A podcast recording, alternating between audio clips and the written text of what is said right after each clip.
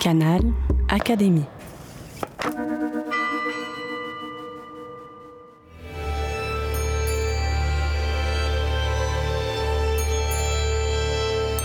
L'entretien de la semaine. Rencontre avec un académicien.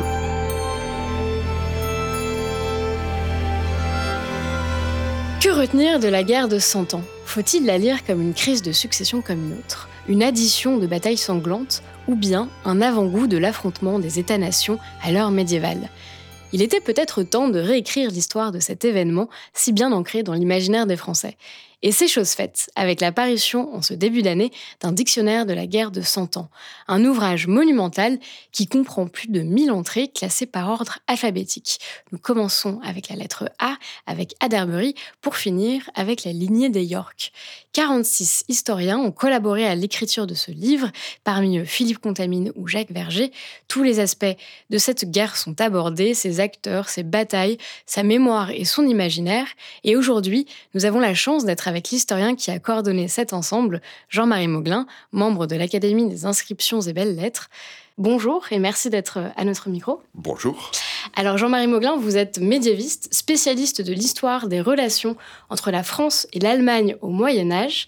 Aujourd'hui, ce n'est pas de l'Allemagne dont nous allons parler, mais d'un autre voisin de la France, l'Angleterre. L'Angleterre qui fut donc le royaume adversaire durant cette guerre de 100 ans. Et donc vous débutez ce dictionnaire sur la guerre de Cent Ans en citant deux hommes, deux hommes qui ont marqué le XXe siècle, Georges Clémenceau et le général de Gaulle. Cinq siècles séparent ces hommes de cette guerre de Cent Ans. Pourquoi invoquer euh, ces deux hommes dans l'introduction d'un ouvrage qui couvre ce conflit médiéval? Oui, vous avez raison de poser cette question parce que une des ambitions euh, principales de ce dictionnaire, c'est précisément de jouer, de prendre en compte les allers-retours constants entre la réalité, la réalité historique, celle euh, de la guerre de Cent Ans, et puis l'imaginaire qu'a produit cette réalité de euh, la guerre de Cent Ans.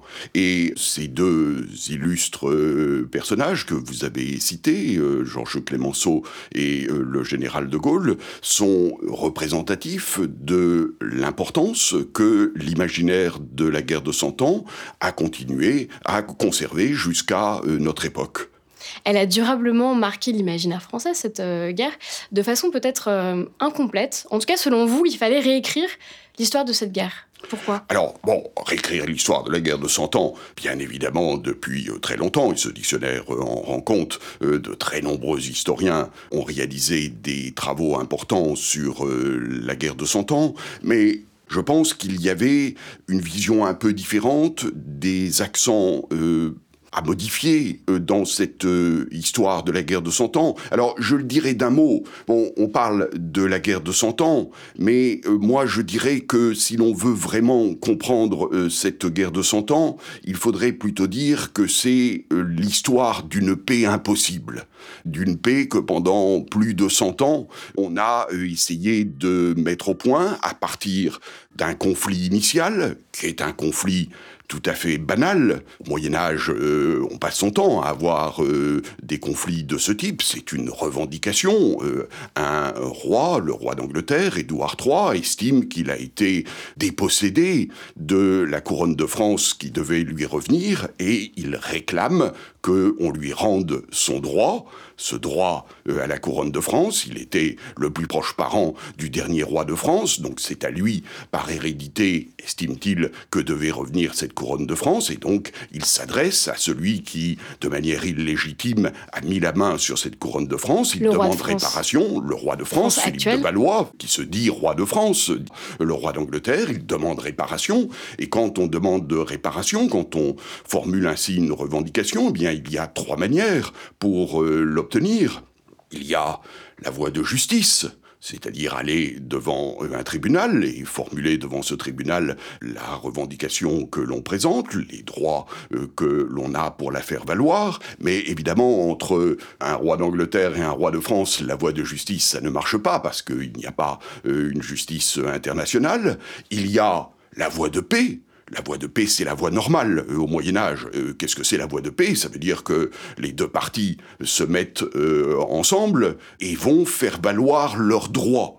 C'est-à-dire que chacun donnera ses arguments, ses arguments juridiques, l'autre partie répondra, donnera également ses arguments, et puis au bout de cet échange de répliques, de dupliques, de tripliques, euh, on devrait parvenir à déterminer le droit et à dire à qui euh, appartient effectivement euh, ce qui est euh, en jeu. Seulement, cette voie de paix, il est difficile de la faire valoir parce que les deux parties estiment que leur droit est le bon. Alors il reste la troisième voie qui est aussi une voie légitime au Moyen Âge. Ça n'est plus pour nous, mais au Moyen Âge, c'est resté très longtemps une voie tout à fait normale. C'est la voie de guerre, puisque l'autre partie ne veut pas reconnaître le bon droit que l'on possède. Eh bien, il reste à l'obliger. Il s'agit de faire triompher le droit, mais de revenir à cet euh, échange où le droit euh, triomphera. Donc on va dévaster les terres de l'adversaire, on va lui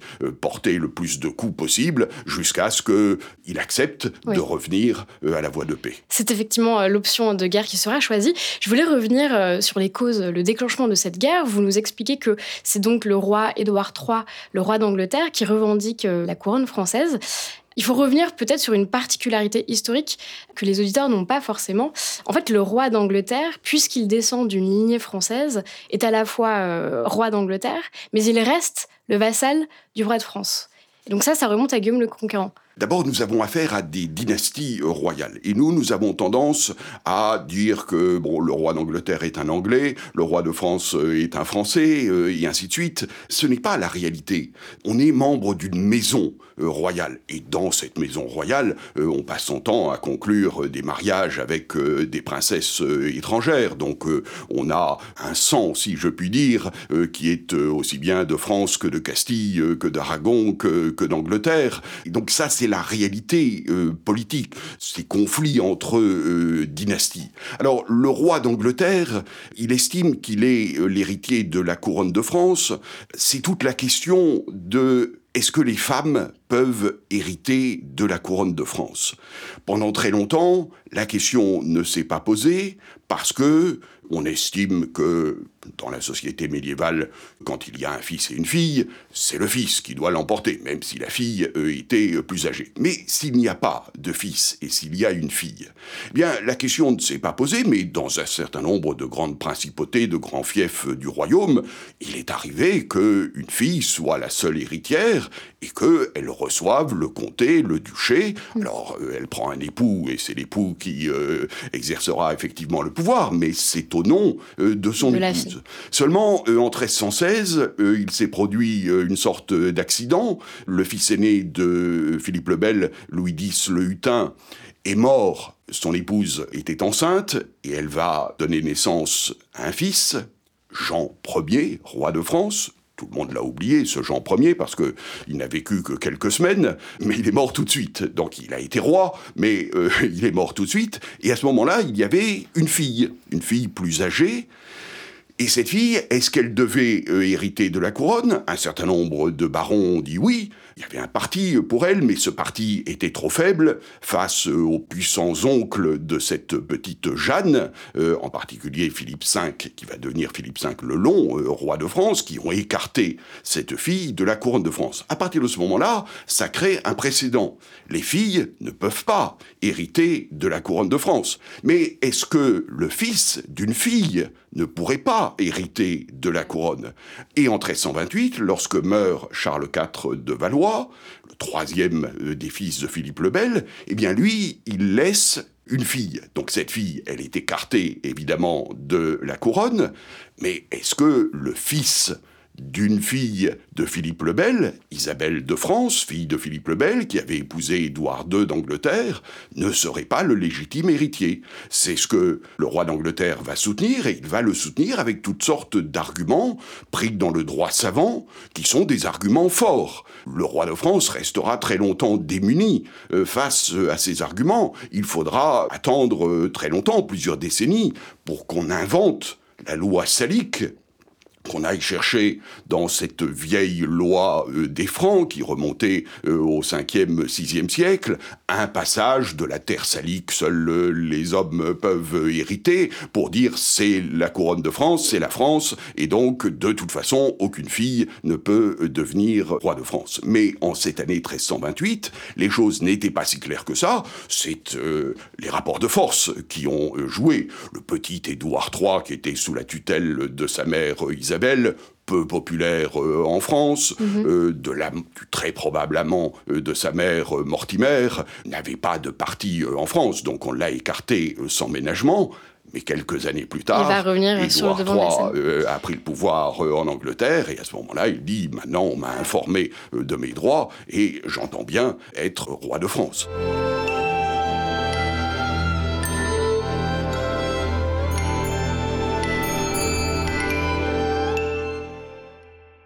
Il va réclamer euh, Édouard III cette couronne de France. C'est l'argument qu'il choisit de mettre en avant dans le déclenchement de cette euh, guerre. Mais en réalité, en vous lisant, ce qu'il visait surtout, ce n'était pas tant la couronne, il voulait d'abord obtenir des concessions territoriales de la part du roi de France. C'était son objectif euh, premier. Absolument. Il y a une double stratégie du roi d'Angleterre qui nous, encore une fois, peut nous paraître bizarre, voire contradictoire. Il y a ce que le roi d'Angleterre avance, qui pourrait nous paraître une sorte de paravent, mais je crois qu'on aurait tort de le prendre pour un paravent, et puis une sorte de réalité cachée, ce qu'il veut euh, réellement obtenir. Ce qu'il veut réellement obtenir, c'est un duché d'Aquitaine en toute souveraineté. Vous y avez fait euh, allusion euh, tout à l'heure et je ne vous avais pas répondu en remontant à Guillaume le Conquérant. Guillaume le Conquérant, duc de Normandie, était devenu roi d'Angleterre. C'est à partir de ce moment-là que nous avons euh, un roi d'Angleterre qui est à la fois roi d'Angleterre mais qui est aussi maître de territoire vassal du roi de France au titre de ses territoires français. Il y avait la Normandie au XIIe siècle à la faveur des changements dynastiques en Angleterre se sont ajoutés euh, l'Anjou, s'est ajouté également Poitou euh, et Aquitaine à la faveur du célèbre mariage euh, avec Aliénor d'Aquitaine. Alors, au début du XIIIe siècle, le roi d'Angleterre a perdu nombre de ses territoires, l'essentiel de ses possessions continentales, hein. c'était quasiment un tiers de la France, du royaume de France, tout l'ouest du royaume de France. Une grande partie lui a été arrachée par Philippe Auguste, à commencer par le duché de Normandie, il lui reste, pas toute l'Aquitaine, mais euh, un petit duché de Guyenne, centré sur Bordeaux euh, au nord, sur Bayonne euh, au sud, et au titre de ce duché de Guyenne, il y a eu la paix de 1259 avec euh, Saint-Louis, après cette longue période d'un demi-siècle où euh, le roi d'Angleterre et le roi de France étaient théoriquement euh, en guerre. Ils ont conclu une paix en 1259 et le roi de France a rendu quelques territoires au roi d'Angleterre. Le roi d'Angleterre, en échange, a accepté de se reconnaître vassal du roi de France au titre de duché de Guyenne. Mais cette vassalité devient de plus en plus insupportable parce que nous sommes à une époque où la monarchie administrative euh, se construit, donc ce qu'il était peut-être au départ qu'un lien assez lointain et qui n'impliquait pas beaucoup d'obligations. Bien désormais, il y a les officiers du roi de France euh, qui sont euh, aux frontières, qui prennent tous les appels en justice qui viennent de la Guyenne et qui les transmettent au Parlement, la Cour de justice suprême du royaume de France. Donc ça devient insupportable pour le roi d'Angleterre d'être le vassal du roi de France. Et donc ce qu'il voudrait, c'est un duché de Guyenne en toute souveraineté. Il ne serait plus le vassal du roi de France. Ça, c'est la réalité cachée ce que très certainement il a voulu obtenir, mais euh, en même temps il ne peut pas le dire parce que on ne fait pas des marchandages aussi médiocres que de dire bon je suis le roi de France légitime mais bon je vais renoncer euh, à ma couronne si tu me donnes euh, le duché d'Aquitaine. Donc c'est un jeu extrêmement subtil, on ne met en avant que la revendication de la couronne de France. Alors c'est là que je disais que ce n'est pas un paravent parce que nous sommes dans une société qui est une société inspirée par les valeurs de la chevalerie, de l'honneur, du défi, que faire la guerre c'est le plaisir des nobles, et que le roi d'Angleterre, après un règne, celui de son père Édouard II, qui avait été un règne calamiteux, une bonne moitié des magnats anglais euh, étaient morts de mort violente euh, au cours de ce règne, guerre entre le roi euh, et les barons, guerre entre les barons, Édouard III, lui, réunit la noblesse derrière lui avec l'objectif de s'enrichir euh, en faisant la guerre euh, en France. Mm. Une guerre joyeuse, une guerre où l'on récupère du butin, des rançons, euh, et donc ça c'est populaire, c'est toutes les valeurs de la chevalerie, de l'honneur, et donc il ne s'agit pas de dire que c'est un paravent, parce que c'est une guerre qui est aussi populaire et qui correspond à ce que un roi doit faire. Alors c'est dans ce contexte donc à la fois de rivalité pour la couronne et de demande de, de territoire, les royaumes de France d'Angleterre entament la guerre, mais pas sur le même pied d'égalité. Le royaume de France est alors beaucoup plus puissant, en tout cas plus puissant. En apparence. Que le royaume d'Angleterre, en apparence. La France a 15 millions de sujets, 3 millions seulement pour l'Angleterre. En apparence, effectivement, le royaume de France est bien supérieur au royaume d'Angleterre, mais en réalité, la construction, je parlais euh, tout à l'heure de la monarchie administrative, la construction politique euh, en Angleterre est beaucoup plus avancée que dans le royaume de France, et ça se manifeste tout particulièrement, un aspect parmi d'autres, ça se manifeste, les deux sont liés, sur le plan fiscal, le roi d'Angleterre, depuis la fin du XIIIe siècle, début du XIVe siècle, a mis en place un système euh, de réunion euh, d'assemblée euh, du royaume, ce que l'on appelle le Parlement, où il demande au Parlement de voter, d'accepter des contributions, un impôt. En échange, les membres du Parlement peuvent présenter des pétitions que le roi va examiner. Mhm. Donc il y a un système de financement qui est efficace. Le roi de France n'en est pas là, et ça se manifeste aussi sur le plan militaire. Le roi d'Angleterre, dans la première moitié du XIVe siècle, après avoir subi de terribles défaites contre euh, les Écossais, terrible défaite de la bataille de Bannockburn, un des désastres du règne d'Édouard II, est en train de construire ce que l'on appelle une armée contractuelle. C'est-à-dire que ce ne sont plus les obligations militaires, euh, obligations vassaliques ou bien obligations de défendre le royaume, ce sont des contrat que le roi passe pour une durée déterminée avec des chefs de guerre qui viennent euh, avec leurs hommes, et c'est une armée efficace. Hmm. Le roi de France, lui, est en retard. Après, l'armée vassalique est en pleine crise depuis la fin du XIIIe siècle et le début du XIVe siècle. Ce service gratuit pour une durée euh, limitée des vassaux du royaume, ça a été remplacé par une sorte de l'armée de conscription. Tout le monde doit théoriquement venir défendre le royaume si on ne vient pas, on doit payer pour le, défendre, mais ça aboutit à des cohues euh, militaires euh, qui sont très nombreuses, mais qui sont peu efficaces, et donc ce petit royaume d'Angleterre va se révéler militairement beaucoup plus efficace que le roi de France.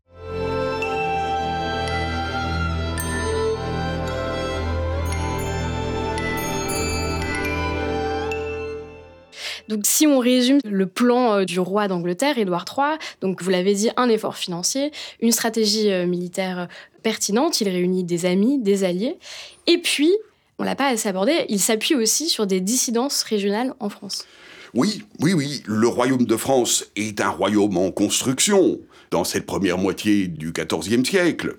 Beaucoup a été fait au cours du XIIIe siècle, mais ça reste quand même un royaume qui n'est pas homogène et puis, il y a toute une série de principautés dans le royaume. Le duché de Guyenne en est une, mais d'autres princes font le même raisonnement que le roi d'Angleterre, euh, s'inquiètent de la progression du pouvoir royal. Il y a des situations particulières aussi. Le comté de Flandre, euh, le comté de Flandre, qui est une région économiquement euh, très développée, les tisserands de la Flandre, la production des draps de la Flandre, mais la Flandre dépend de l'Angleterre pour la laine, les tisserands de Gand tissent la laine qu'ils reçoivent des moutons euh, anglais, donc c'est un moyen de pression du roi d'Angleterre. Les puissantes villes flamandes sont Bruges, Gand, euh, Ypres, sont en conflit structurel avec le comte. À la fin du XIIIe siècle, le comte avait lutté contre le roi de France, mais ensuite confronté euh, aux villes flamandes, eh bien, il n'a plus comme secours que le roi de France. Donc les villes flamandes, elles, qui sont contre le comte, l'allié du roi de France, vont conclure un accord avec le roi d'Angleterre. Donc il y a toute une série de principautés, et puis il y a aussi toutes les guerres seigneuriales. Donc euh, ce royaume de France est effectivement travaillé par des dissensions internes que le roi d'Angleterre va pouvoir utiliser. Hmm. Alors la stratégie anglaise est payante, euh, malgré l'infériorité euh, numérique du royaume. ils vont mener la guerre, les Anglais, pendant un certain temps. Jusqu'à quand précisément? La guerre commence véritablement à la fin des années 1330. Euh, les premières opérations militaires se situent euh, en 1339. Il y a une bataille qui n'a pas lieu, mais euh, qui est un succès pour le roi d'Angleterre. C'est ce qu'on appelle l'ost de Buiron-Fosse. Pour la première fois, le roi d'Angleterre et le roi de France se sont retrouvés l'un en face de l'autre, et la bataille n'a pas eu lieu. Et le roi d'Angleterre va dire le roi de France a eu peur. Une bataille, c'est un jugement de Dieu. Il a eu peur du jugement de Dieu. Il a eu peur que Dieu lui donne la défaite et manifeste bien que c'était moi euh, le véritable héritier. C'est après cela que, au début de l'année 1340, le roi d'Angleterre prend officiellement le titre de roi de France. Jusqu'alors, il disait il mm. faut qu'on discute, qu'on voit qui a le bon droit. À partir de ce moment-là, il dit je suis le roi de France. Donc les opérations militaires commencent euh, fin 1339, euh, début 1340. Pendant longtemps, il ne se passe pas grand-chose. Et puis arrive la bataille de Crécy, 1346 lourde défaite du roi de France qui prend la fuite, c'est le système de la chevauchée. Ce système de la chevauchée, on en parlait euh, tout à l'heure, c'est une expédition de dévastation dans le royaume de France. On débarque euh, dans un point du royaume et puis on mène une grande campagne de pillage hein, sur distance de 40 km de large. Euh, on pille, on rafle tout, on brûle sur son passage pour faire mal à l'ennemi, l'obliger à revenir à la, voie de, à la voie de paix. Mais en même temps, on dit, on lui propose le jugement de Dieu, la bataille, puisque le roi d'Angleterre est dans son bon droit Dieu donne toujours la victoire à ceux qui sont dans leur bon droit. C'est le principe du duel, du duel judiciaire. Une bataille, c'est un duel judiciaire.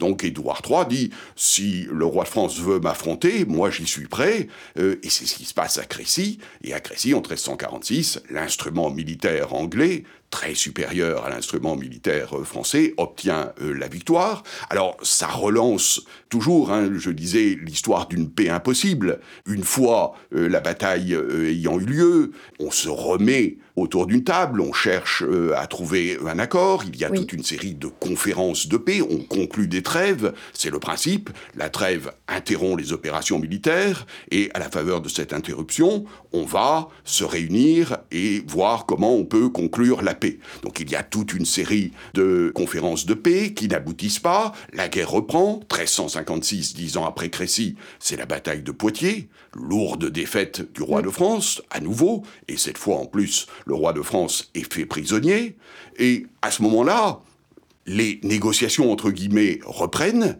et elles vont aboutir au traité de Bretigny-Calais en 1360, qui est un traité de paix.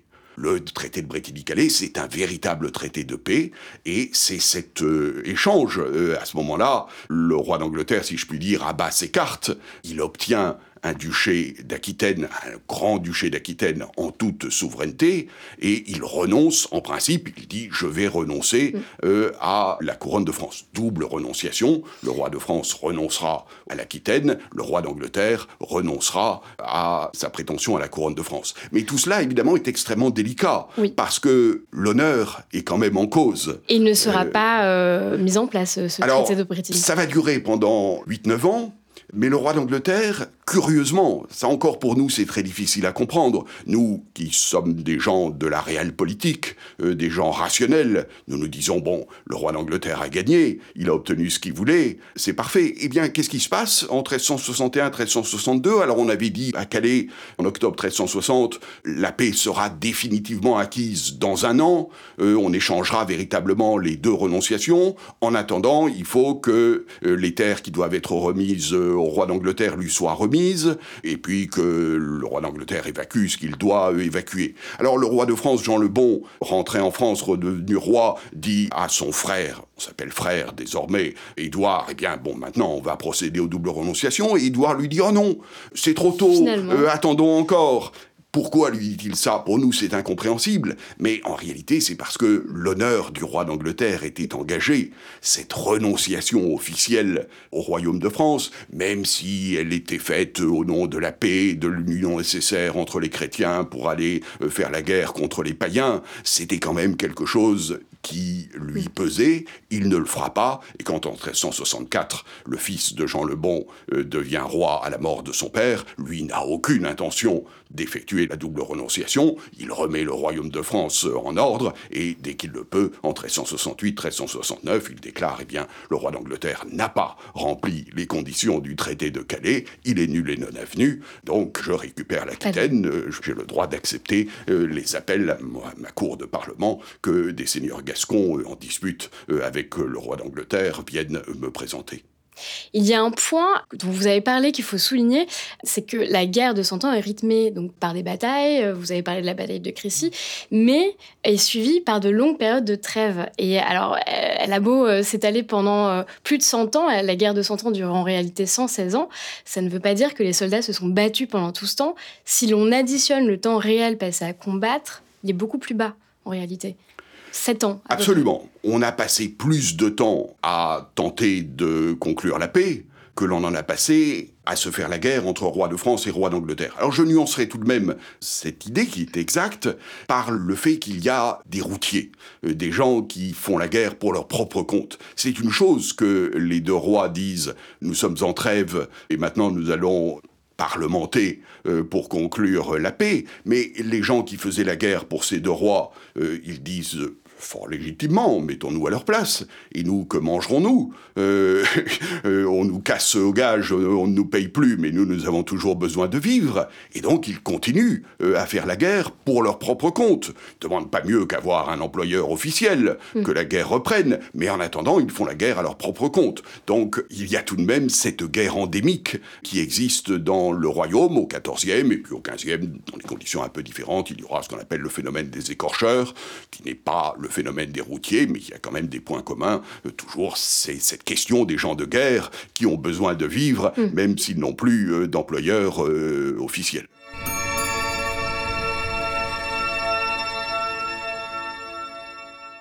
Plusieurs conflits s'agrègent. Et donc, Plusieurs rois vont se succéder. Alors nous avons commencé tout à l'heure le conflit avec Édouard III, le roi d'Angleterre, et puis euh, Philippe VI du côté euh, de la France. Leurs héritiers vont se succéder, et selon la personnalité de chacun, des souverains en place, eh ben, il va y avoir des périodes plus ou moins calmes. La guerre, disons, reste assez calme jusqu'au début des années 1400, mais la guerre va reprendre au début euh, des années 1410, quand arrive sur le trône d'Angleterre un nouveau roi, Henri V, qui lui va se montrer très offensif. Oui, alors ce sont les péripéties politiques en Angleterre, à la mort euh, d'Édouard III en 1376, si je me souviens bien. Son fils, le prince noir, était mort quelques mois avant son père. Il était très malade euh, mm. depuis euh, longtemps, donc ça n'est pas lui qui peut succéder à son père, c'est le fils du célèbre prince noir, Richard, Richard II, qui devient euh, roi d'Angleterre. Et Richard II va avoir un règne difficile, va se heurter à une bonne partie du baronnage euh, anglais, il va vouloir euh, développer un système de gouvernement très autoritaire qui va susciter des oppositions, et puis il n'y a plus les profits de la guerre. Richard II va avoir l'idée qu'il faut conclure la paix avec le roi de France.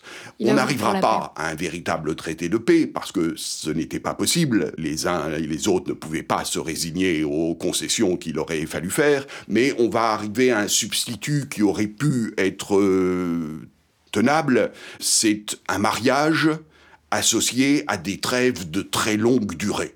Des trêves de très longue durée, ça n'est pas la paix officielle, donc ça sauve les apparences, personne ne renonce à son droit, mais on ne se fait pas la guerre. Et puis, à la faveur du mariage, une fille du roi de France, euh, Charles VI, épouse Richard II, eh bien, euh, on ne se fait pas la guerre entre père et fils. Hein.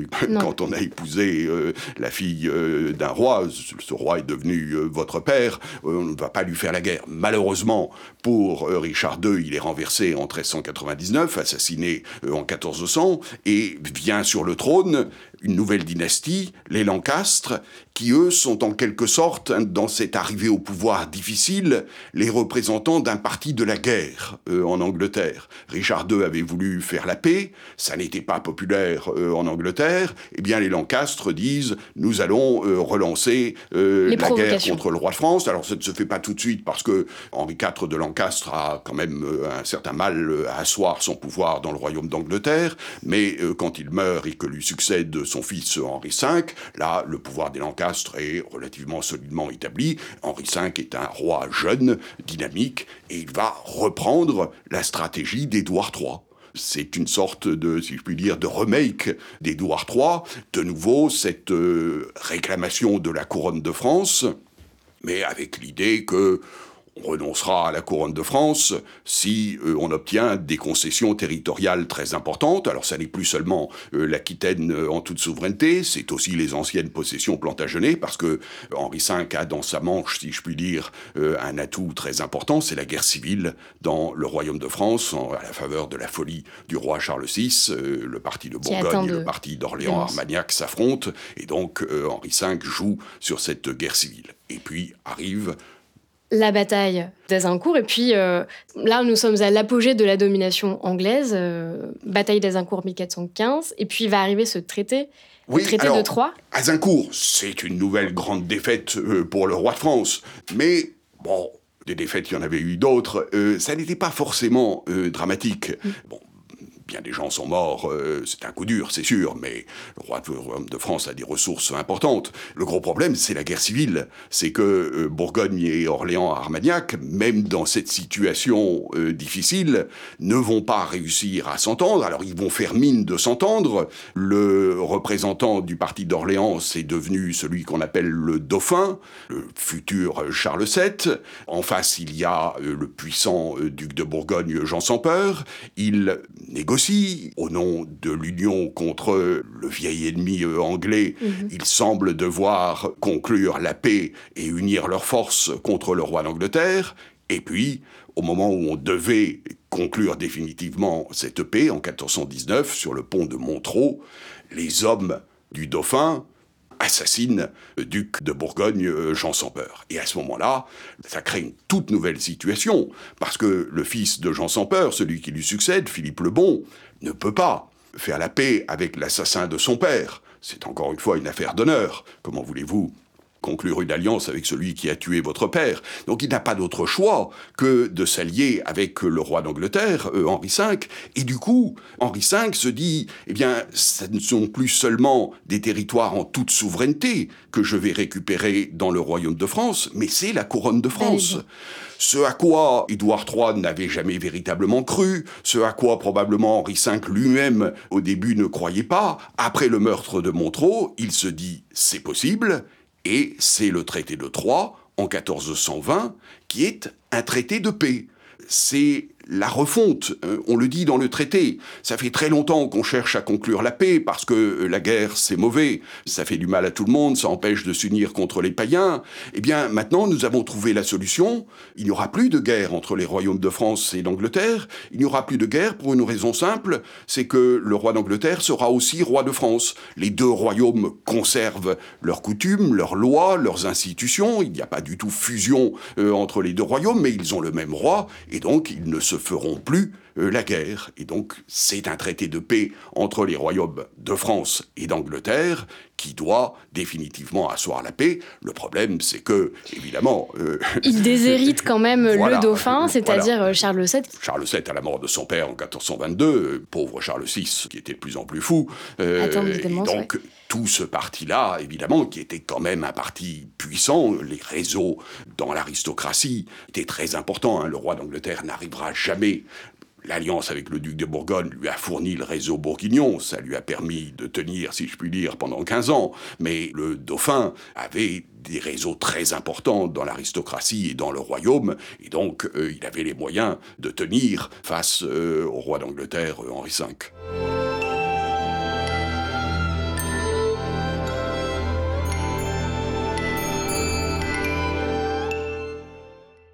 Donc les Anglais, là, euh, touchent enfin leur but, mais Charles VII ne l'entend pas de la même manière.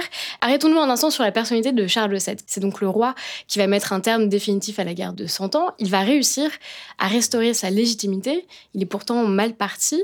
Qu'est-ce qu'on peut dire d'abord de sa personnalité? Alors, Charles VII, oui, c'est un roi qui n'a pas très bonne presse. Philippe Contamine a écrit euh, un très beau livre hein, sur euh, Charles VII, hein, qui illustre bien ce qu'a été Charles VII.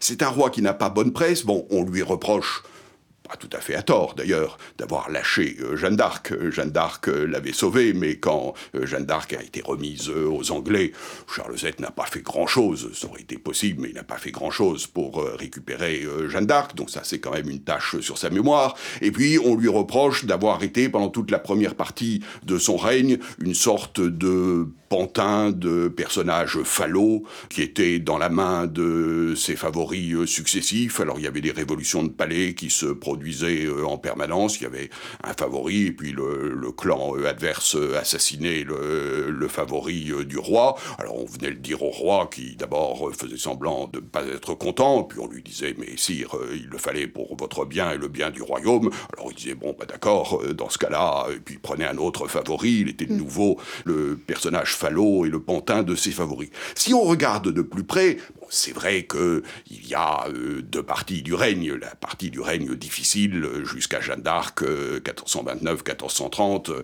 et même encore jusqu'à 1435, le traité d'Arras avec le duc de Bourgogne, donc la paix conclue avec le duc de Bourgogne, qui met désormais le roi de France en position forte et qui va lui permettre de gagner la guerre. Mais Malgré tout, on constate que même dans la première période, il y a derrière Charles VII, à l'arrière-plan, un noyau de conseillers qui ne bougent pas. Et c'est finalement une armature solide. Derrière la valse des favoris, il y a ce noyau dur qui reste dans l'entourage de Charles VII, le confesseur du roi, Gérard Maché, qui est un personnage extrêmement actif, extrêmement euh, intelligent.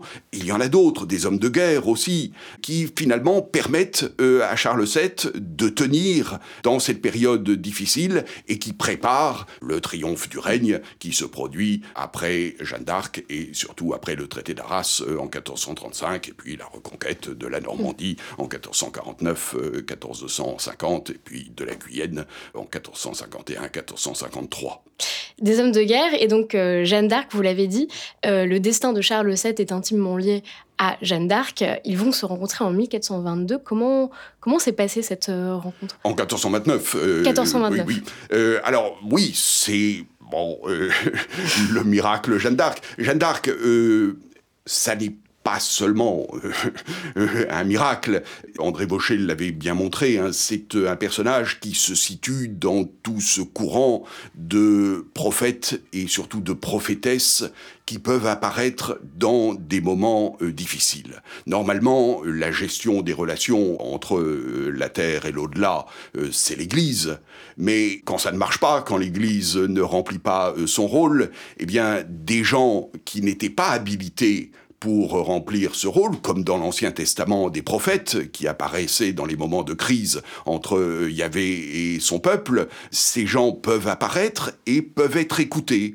Donc on a eu toute une série de prophètes, de prophétesses, certains sont des gens importants, alors il y a aussi des étrangers dans cette affaire, Catherine de Sienne, euh, Brigitte de Suède, mais c'était pas tellement des amis euh, du roi de France, mais il y en a d'autres, hein, des gens qui décident de se rendre à la cour du roi et de lui dire j'ai eu une révélation, tu dois faire ceci pour sauver ton royaume. Eh bien, Jeanne d'Arc se situe dans ce courant-là. Et si on l'a écouté, c'est bien parce que, d'une certaine manière, c'était légitime que des gens qui, en temps normal, c'est une femme et elle n'est pas euh, double défaut, elle n'est pas membre de l'Église et c'est une femme, double défaut a priori rédhibitoire, mais dans un temps de crise, eh bien on peut écouter quelqu'un comme ça et donc on va réunir une commission euh, de prélats pour euh, examiner si elle est bien envoyée par Dieu ou si elle est envoyée par Satan.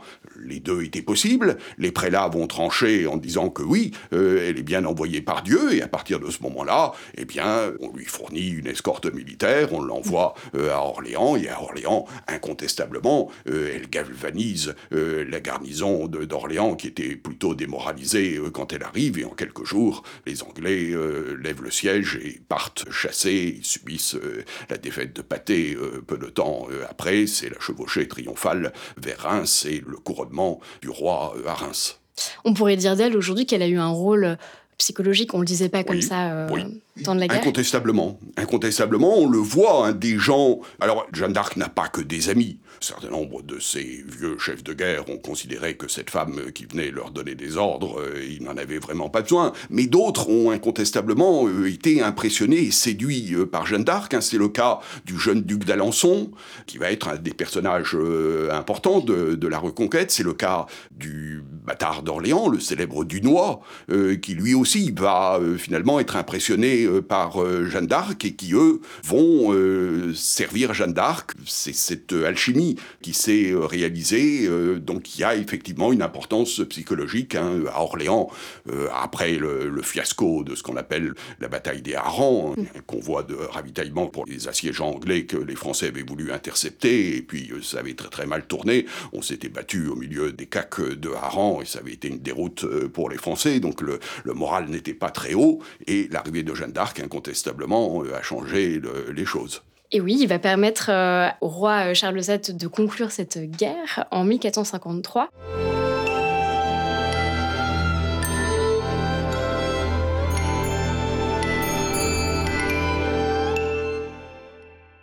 Alors là, nous avons brossé vraiment à très très grands traits quelques moments clés de ce moment de l'histoire, ce qui ne rend pas vraiment hommage à votre dictionnaire, euh, Monsieur Mauglin. Vous et vos collaborateurs, vous avez réellement pris le temps de décrire cette euh, guerre dans tous ses détails. Je le disais en introduction, vous avez écrit, euh, vous et vos collaborateurs, plus de 1000... Mes collègues et amis. Et on trouve parmi, parmi toutes ces entrées des, des détails qu'on rencontre nulle part ailleurs. Vous vous intéressez par exemple à la façon dont la guerre a été traitée dans l'œuvre de Shakespeare, par exemple un autre article sur le poids de la propagande politique au temps de cette euh, guerre. C'est aussi un des apports principaux de ce dictionnaire. On découvre certains aspects méconnus euh, qu'on trouve nulle part ailleurs. Oui, je vous remercie de signaler cela. Nous avons essayé euh, ensemble hein, de faire une sorte d'histoire totale de la guerre de Cent Ans sous tous ses aspects, encore une fois, dans la réalité et dans l'imaginaire. Alors si on dézoome un peu l'objectif et qu'on parle du bilan de cette guerre, et au rôle qu'elle a joué dans notre grande histoire de France. On dit souvent qu'elle a forgé la naissance du sentiment euh, national. Est-ce qu'on peut le dire comme ça? Oui et non. La guerre de Cent Ans, bon, elle commence comme une sorte de grande fête, de guerre euh, chevaleresque. Euh, et puis, à la fin du XIVe siècle, après tout particulièrement l'assassinat de Richard II, qui avait voulu faire la paix, qui était l'ami du roi de France. Les Français, on a un certain nombre d'auteurs, je pense à Philippe de Mézières, à Eustache Deschamps, puis après euh, le notaire Jean de Montreuil, qui se disent mais les Anglais ne veulent pas la paix. Les Anglais veulent simplement piller le royaume de France, s'enrichir euh, des dépouilles du royaume de France. C'est le moment où l'idée de guerre de Cent Ans commence à naître. On voit ces auteurs de la fin du XIVe qui disent la guerre dure depuis les années 1330, l'idée d'une guerre continue, une guerre que les Anglais voudraient mener contre le royaume de France, contre les Français. Et donc on va avoir toute une série d'auteurs dans la première moitié du XVe siècle, les amis évidemment du dauphin et de Charles VII, qui vont écrire des traités politiques ou bien dans des chroniques où ils vont expliquer que le royaume de France est confronté à une sorte de guerre de conquête par les Anglais contre euh, la France. Et donc, à partir de ce moment-là, apparaît l'idée que on a chassé les Anglais euh, du royaume de France, et puis qu'on a reconstitué l'intégrité territoriale du royaume de France, que euh, cet épisode de la guerre contre les Anglais, c'est finalement la continuation d'un mouvement qui avait euh, commencé il y a très longtemps. Il y avait eu l'époque carolingienne où la France avait été démembrée, l'époque de la féodalité, des grands féodaux. À partir des Capétiens, du Capet, on avait recommencé à refaire l'unité du royaume. Et la guerre de Cent Ans, c'était un moment décisif où on avait récupéré les provinces que euh, on voulait euh, arracher euh, au royaume de France. Donc il y a cette idée d'une France qui s'est défendue contre un envahisseur, contre un agresseur, d'une France qui s'est reconstituée. Faut-il parler de sentiment national? Moi, je serais prudent, je dirais que c'est un sentiment d'union derrière une lignée de rois légitimes à partir de la seconde moitié du XVIIIe siècle, on verra apparaître le sentiment national moderne, mm. l'idée que c'est la nation française qui a euh, repoussé euh, les Anglais, que c'est le peuple français qui euh, a chassé les envahisseurs anglais. Donc c'est dans la continuité de ce qu'on a dit dès la seconde moitié du XVe siècle et à l'époque moderne, mais c'est quand même un nouveau palier qui est franchi avec cette idée de la nation, du peuple qui forme une nation. ça apparaît avant la Révolution française, et puis c'est repris bien sûr par les grands historiens libéraux du XIXe siècle, Michelet, euh, Henri Martin, euh, tous ces gens-là. Euh, Jeanne d'Arc n'est plus un miracle envoyé par Dieu au roi de France, c'est une femme du peuple qui, au nom du peuple français, s'est levée pour chasser les envahisseurs. Donc c'est peut-être un peu prématuré de parler de sentiment national. Je pense qu'il faut nuancer. J'hésiterais à parler, oui, de sentiment national. Euh, il y a, bon, un sentiment d'union. Bon, il y a eu aussi, il faut pas l'oublier, hein, des amis des Anglais. Le pouvoir anglais a eu euh, des partisans euh, tout au long de la guerre. Hein, donc il ne faut pas non mm. plus les oublier. En tout cas, affirmation des monarchies. Euh, absolument, absolument. Oui, on a des États qui sortent euh, beaucoup plus forts, en tout cas dans le Royaume de France. Euh, oui, on a l'impôt, on a l'armée, les deux vont ensemble, on a une construction administrative qui s'est sérieusement renforcée. Dans l'épreuve de la guerre, ça a joué un grand rôle.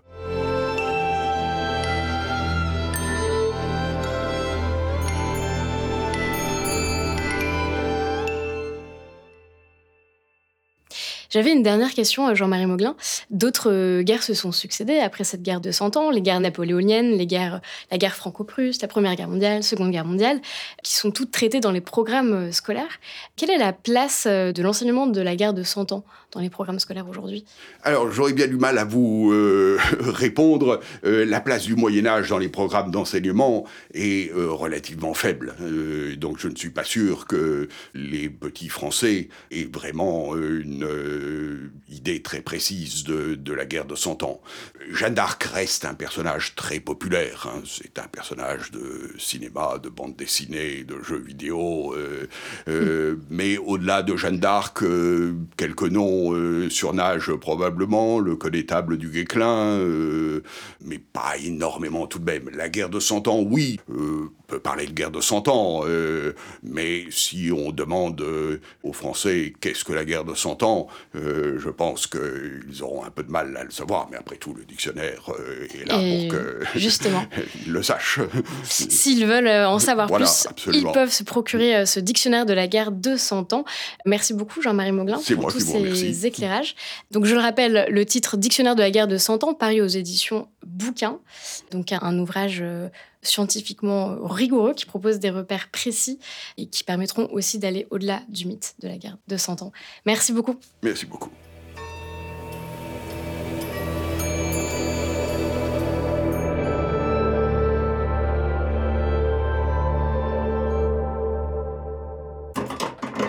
Canal Académie.